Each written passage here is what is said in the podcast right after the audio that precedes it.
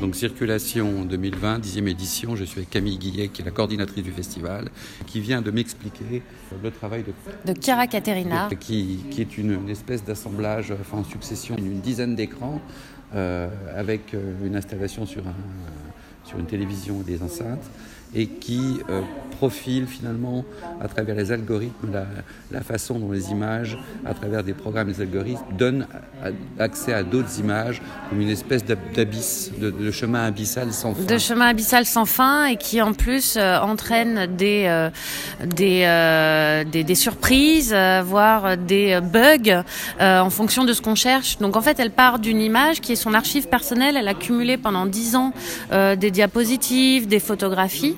Et, et, donc en fait ces écrans, c'est plus que des écrans, c'est des intelligences à elles toutes seules. Donc ce sont des robots en fait qui interagissent les uns avec les autres. Donc la première image c'est une image d'archive et ensuite le, le, deuxième écran, donc Alors, le deuxième robot. On, on, dit que la première image c'est un quai euh, sur une euh c'est ça, c'est un quai, c'est la première ici C'est un quai euh, avec une mer, des bateaux, voilà. euh, des personnages. Et donc le deuxième robot, euh, qui est donc l'algorithme Google, va faire, va analyser cette première image et va du coup nous entraîner dans cette, cet abîme hein, qui est celle des données. Ensuite, le troisième robot en fait va faire une analyse sémantique, enfin de mots, à partir de cette première image et nous renvoie à des mots comme euh, mer, euh, personne, euh, bateau, montagne. Et ensuite, le quatrième robot va à nouveau rentrer dans l'analyse, va aller peut-être aussi chercher des sons qui sont en lien avec ces mots, avec ces images.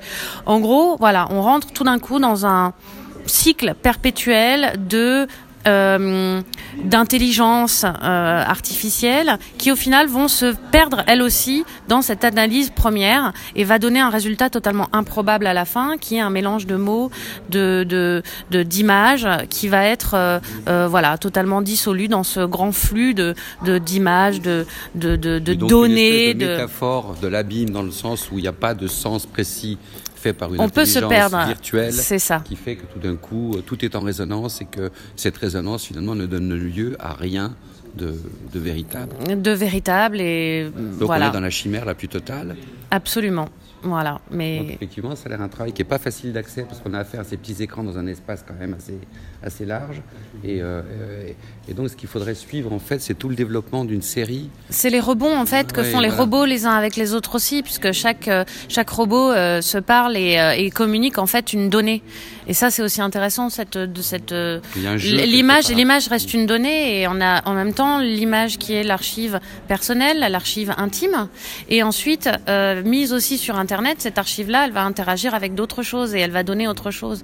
Donc au final, cette archive qui est euh, universelle, qui est celle de euh, collectée quand même par euh, Google ou par d'autres moteurs de recherche, hein, elle, se mélange aussi à l'archive personnelle pour donner des choses, voilà, sans, voilà. Sur le cinquième robot, on peut voir en fait que le, le robot s'attarde comme ça sur des détails de l'image, va à nouveau rebondir sur une recherche de données via euh, via l'algorithme Google pour ensuite aller chercher aussi des sons.